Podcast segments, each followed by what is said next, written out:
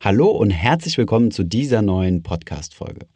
Wir befinden uns ja jetzt schon fast einen ganzen Monat im neuen Jahr und im neuen Jahr gibt es häufig Änderungen bei den entsprechenden Brokern. Die meisten Broker haben ja so ein paar ETFs, die sie kostenlos besparbar anbieten. Allerdings zum Leidwesen der Privatanleger wechseln diese Sparpläne häufig. Das bedeutet, häufig fallen mal welche raus oder es kommen neue rein oder teilweise werden ETF-Sparpläne zeitweilig gar nicht kostenlos besparbar angeboten. Und häufig erreicht uns die Frage, was man denn in solch einer Situation tun soll. Also wenn der Broker oder der ETF, den man bei einem entsprechenden Broker bespart, nicht mehr kostenlos besparbar ist. Die Welt geht dann nicht unter. Was dann zu tun ist oder eventuell auch nicht zu tun ist, besprechen wir in dieser Folge. Viel Spaß dabei.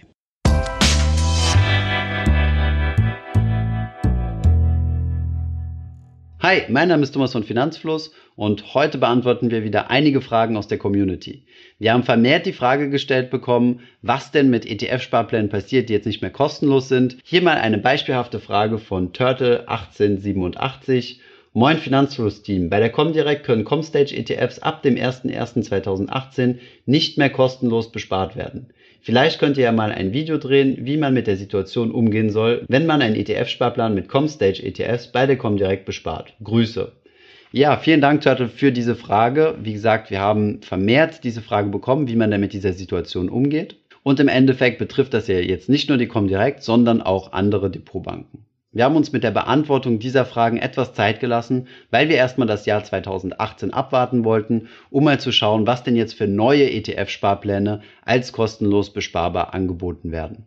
Vor Januar konnte man das ja nicht wissen und ähm, grundsätzlich bin ich der Meinung, dass man sich nicht verrückt machen sollte, bevor ähm, ja, man nicht äh, ausreichend Details zu einem gewissen Thema hat.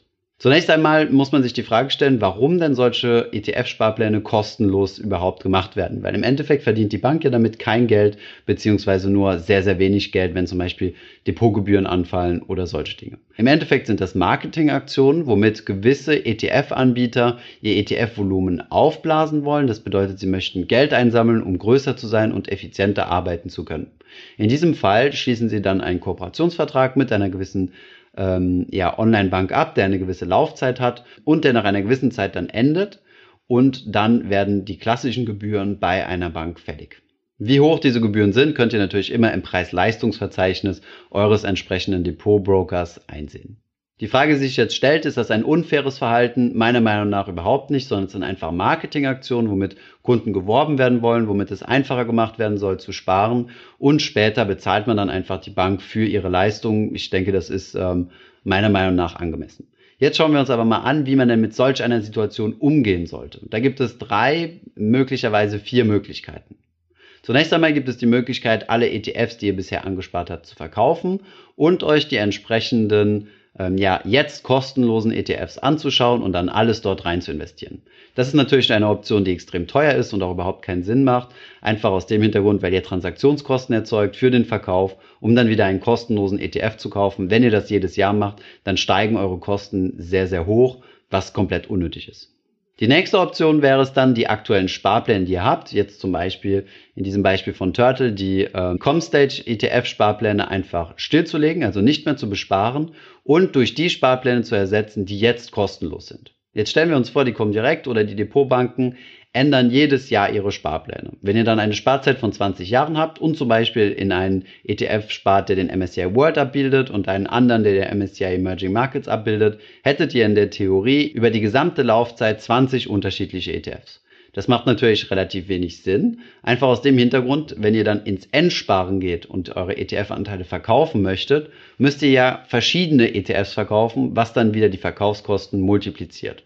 Aus diesem Hintergrund macht es eigentlich Sinn, sich bei der ETF-Suche auf die Hauptkriterien des ETFs zu konzentrieren. Dazu gehören zum Beispiel, ob ihr einen physisch oder einen replizierenden ETF möchtet, ob ihr ausschüttend oder thesaurieren möchtet und so weiter. Das sind erstmal die Hauptkriterien, die sehr wichtig sind. Dann kommt natürlich noch das TER hinzu, dass ihr schaut, wie hoch sind denn die Kosten, die innerhalb des ETFs, also innerhalb des Fonds, jedes Jahr anfallen.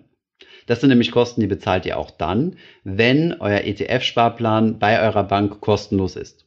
Das bedeutet, ihr bezahlt dann nicht mehr für den Kauf, allerdings die Verwaltung des Fondsvermögens wird dann immer noch bezahlt.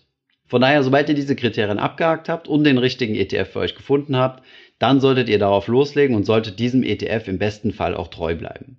Und hiermit sind wir auch schon bei der dritten und letzten Option. Einfach weitermachen, als wäre nichts gewesen, als hätte sich nichts geändert. Ähm, das ist meiner Meinung nach die sinnvollste Version. Ihr habt euch für einen ETF entschieden, in den ihr jetzt weiter bespart. Für diesen ETF fallen jetzt Kosten an, die vorher nicht angefallen sind. Das ist Geld, was ihr euch gespart habt. In der Regel sind bei den Online-Depotbanken diese Kosten aber sehr gering. Dazu haben wir euch ja auch ein Video gemacht, wo wir die einzelnen Depots miteinander verglichen haben. Link ebenfalls unten in der Videobeschreibung. Wenn es jetzt allerdings zu dem Fall kommen sollte, dass diese Kosten doch sehr hoch sind, weil ihr zum Beispiel geringe Sparraten habt und ihr bei einem Depotbroker seid, der ein Fixpreismodell hat, das heißt mindestens 2,50 Euro und ähm, eure Sparrate sind 25 Euro, dann würde das 10% ähm, Transaktionskosten bedeuten, was schon sehr, sehr hoch ist. In diesem Fall würde es dann Sinn machen, dass ihr euren Sparplan nicht mehr monatlich ausführt, sondern einfach mal, ja, sagen wir mal vier Monate oder bei 25 Euro vielleicht sechs Monate lang auf ein Tagesgeldkonto zusammenspart und dann alles zusammen einmalig investiert. Somit könnt ihr dann die Kosten stark reduzieren. Eine mögliche vierte Option oder vierte Option in Klammern, da es jetzt nicht für jeden möglich ist, wäre zu gucken, ob euer entsprechender ETF denn bei einem anderen, bei einer anderen Depotbank vielleicht jetzt kostenlos zur Verfügung steht. Dann könntet ihr ein Depot bei einer anderen Depotbank eröffnen und dann dort diesen Sparplan kostenlos besparen. Eine gute Alternative wäre zum Beispiel OnVista, da die bis zu 80 ETF-Sparpläne kostenlos haben. Ich glaube, dort kann man immer noch den ComStage ETF auf den MSCI World und den ComStage ETF auf den MSCI Emerging Markets kostenlos besparen. Das heißt, eine Möglichkeit wäre es, sich dort ein weiteres Depot zu eröffnen bei seiner aktuellen Depotbank, zum Beispiel Comdirect oder Consors, wo, wo ihr auch seid, die Sparpläne stilllegen und das Geld dort liegen lassen und beim zweiten Depot jetzt diese selben Fonds oder diese selben ETFs weiterhin kostenlos besparen. Wenn ihr dann irgendwann eure Depots zusammenführen wollt, könnt ihr dann einfach eines dieser beiden Depots kündigen und die Wertpapiere kostenlos von einem Depot auf das andere Depot übertragen. Das Ganze ist natürlich mit einem administrativen Mehraufwand verbunden. Ähm, das muss man wollen. Damit kann man natürlich Kosten sparen. Allerdings ist das, ja, muss man da einiges an Papierkram und äh, Zeit investieren. Aber wenn ihr zum Beispiel im selben Fall seid wie Turtle, dass ihr zum Beispiel einen Comstage ETF habt, der jetzt bei der Comdirect nicht mehr kostenlos ist, könntet ihr euch ein Depot bei der OnVista Bank eröffnen, dort kostenlos weiter besparen und dann irgendwann eines der beiden kündigen und ähm, eine Depotübertragung machen, dann werden die beiden Anteile desselben ETFs, die ihr habt, zusammengeführt werden und ihr habt nur noch eine einzige Position. Ich hoffe, ich habe auf diese Frage jetzt nicht so ausführlich geantwortet. Im Endeffekt für diejenigen, die sich dazu entschieden haben, einfach weiterzusparen und jetzt die Gebühren zu tragen, ähm, das ist absolut in Ordnung. So mache ich es persönlich auch. Ich habe auch Sparpläne, die kostenpflichtig sind, aber die Kosten sind total fair und überschaubar. Von daher habe ich auch überhaupt kein Problem, das damit zu zahlen. Wer etwas mehr Zeit hat, kann wie gesagt ähm, bei anderen Depotbrokern schauen, ob dort der entsprechende Sparplan eures Wunsches ähm, vielleicht kostenlos zur Verfügung steht. Gut, kommen wir zur nächsten Frage. Die hat Mr. Tax12 uns gestellt. Bei ETFs ist ja immer der aktuelle Kurs angegeben. Bedeutet das, dass dieser Wert dem Preis eines ETFs entspricht? Wenn ja, angenommen, ich habe einen 25 Euro Sparplan monatlich. Aber der ETF kostet 40 Euro. Passiert dann immer einen Monat lang gar nichts und es wird erst gekauft, sobald genug Geld auf dem Depot liegt. Ähnliches Problem wäre es, wenn ich 100 Euro sparen würde und der ETF zum Beispiel für 80 Euro kostet. Dann würden 20 Euro im Depot zurückbleiben, oder? Ja, das ist eine sehr gute Frage, Mr. Tax, weil wenn du einen Aktiensparplan hättest, dann würde nämlich genau das passieren. Aktien kannst du ja immer nur in vollen Stücken kaufen. Es ist zum Beispiel nicht möglich, 1,5 BMW-Aktien zu kaufen, sondern es ist ja nur möglich, eine Aktie oder zwei Aktien zu kaufen. Bei ETFs ist es tatsächlich anders. Dort kann man auch Bruchteile eines ETFs kaufen. Das heißt, es ist zum Beispiel auch möglich, 1,25, 1,2 ähm, Anteile zu kaufen. In diesem Fall also bei 25 Euro Sparplan im Monat zu einem Preis von 40 würdest du dann also nicht einen ETF-Anteil, sondern 0,625 ETF-Anteile in dein Depot gebucht bekommen. Das geht natürlich nur bis zu einem gewissen Grad. Also es ist jetzt nicht zum Beispiel wie bei Kryptowährungen, dass man bis auf die achte oder zehnte Nachkommastelle Bruchteile kaufen kann, sondern die Nachkommastellen sind begrenzt. Auf welche Zahl kann ich euch jetzt leider genau nicht sagen, aber es ist auf jeden Fall möglich, bei ETFs einen Bruchteil zu kaufen. Ähnlich ist es dann natürlich bei dem Beispiel bei den 100 Euro monatlich zu 80 Euro ETF-Anteil, dass ihr dann 12,5 ETF-Anteile bekommen würdet und dann dementsprechend 0 Euro auf dem Depot übrig bleiben würden. Gut, kommen wir zu einer weiteren Frage. Die hat uns Patrick gestellt. Hey Thomas, ich hätte mal eine Frage und zwar würde es mich mal interessieren, wie der genaue Ablauf nach einem Kauf von ETFs funktioniert. Sagen wir mal ein Beispiel von Comdirect und der monatlichen 25 Euro Sparplan. Was passiert danach? Sagen wir mal nach 20 Jahren, mit wie viel Transaktionskosten etc. muss ich rechnen? Würde mich über eine Antwort freuen. Ja, Patrick, eine sehr gute Frage. Das haben wir auch in verschiedenen Videos schon mal gezeigt ähm, sowohl in ähm, Einmalanlage, wir haben ein Video dazu produziert, wie wir 20.000 Euro in ETFs investiert haben und wir haben auch ein Video, wie man denn einen ETF-Sparplan abschließt und wie das Ganze funktioniert. Im Endeffekt entscheidest du dich für deinen Sparplan, schließt diesen ab und ab diesem Moment wenn, werden dann diese 25 Euro oder dein entsprechender Sparbetrag von deinem ähm, Konto abgebucht. Handelt es sich um ein sogenanntes Aktions-ETF, dann musst du dafür nicht bezahlen, dann gibt es keine Transaktionskosten, es ist also kostenlos. Im anderen Fall müsstest du dann aber Transaktionsgebühren jeden Monat bezahlen. In der Regel ist es entweder ein Fixpreis, das ist das sogenannte Fixpreismodell, also eine, eine feste Summe, zum Beispiel 5 Euro bei jedem Kauf. Es kann auch ein prozentualer Anteil auf den Betrag sein, den du investierst. Das sind dann deine Transaktionskosten, deine Kaufkosten. Die fallen dann jeden Monat an, allerdings immer nur auf die 25 Euro und natürlich nicht auf das Gesamtvolumen. Das bedeutet, am Ende, wenn du, keine Ahnung, 20 Jahre lang gespart hast, hast du auf dein Gesamtkapital, ähm, ohne, ohne die Kursentwicklung und die Dividenden natürlich, hast du auf das Gesamtkapital, was du angespart hast, dann deine entsprechenden Transaktionskosten, deine Kaufkosten bezahlt. Wenn du das Kapital jetzt haben möchtest, dann werden, kannst du entweder alles verkaufen, dann fallen einmalig Kosten an, dann auch sehr wahrscheinlich prozentual auf das gesamte Kapital, oder du kannst sukzessive verkaufen, also Schritt für Schritt. Das sind die Transaktionskosten. Die kassiert dein Broker.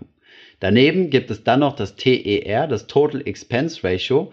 Das sind die sogenannten Verwaltungskosten deines Fonds. Das bedeutet, hiermit werden die Fondsmanager bezahlt, hiermit wird eine herausgebende Fondsgesellschaft bezahlt, wie zum Beispiel Comstage oder Deutsche Bank X-Trackers, Luxor und so weiter. Dieses Geld bezahlst du in Anführungszeichen nicht aus eigener Tasche, sondern das wird aus dem Fondsvolumen entnommen. Das sind in der Regel, ähm, je nachdem, welchen ETFs du, äh, welchen ETFs du kaufst, 0,15 bis 0, ähm, ja, 0,6 Prozent pro Jahr. Dieses Geld wird aus dem Fondsvolumen entnommen. Das bedeutet, aus dem Kapital, was ähm, sich bei dir aufgebaut hat, gehen dann 0,15 bis 0,6 ähm, weg in die Tasche der Fondsgesellschaft.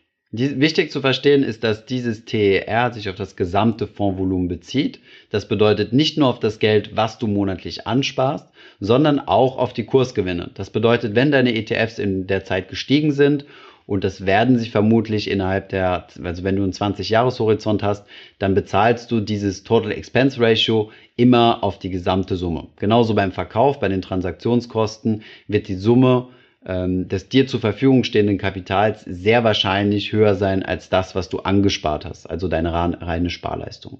Aus diesem Gesichtspunkt ist es eigentlich relativ einfach auszurechnen, was dich das Ganze kostet. Du kannst dir da einfach eine Excel-Tabelle aufmachen, ähm, indem du einfach diese beiden Kostenpunkte berücksichtigst. Transaktionskosten und Verwaltungskosten. Und ähm, genau, das war's dann eigentlich schon. Ich hoffe, diese Podcast-Folge hat dir gefallen. Wenn ja, dann zöger doch nicht in deinem Umfeld bei deinen Freunden und Bekannten von diesem Podcast zu sprechen. Und wenn du auf iTunes bist, dann lass uns doch gerne eine Bewertung da und ein Kommentar, denn das hilft uns, mehr Menschen zu erreichen und für das Thema finanzielle Bildung zu begeistern. Wie immer findest du in den Show Notes und in der Beschreibung zu dieser Podcast-Folge alle wichtigen Verlinkungen. Vielen Dank fürs Zuhören und hoffentlich bis zum nächsten Mal.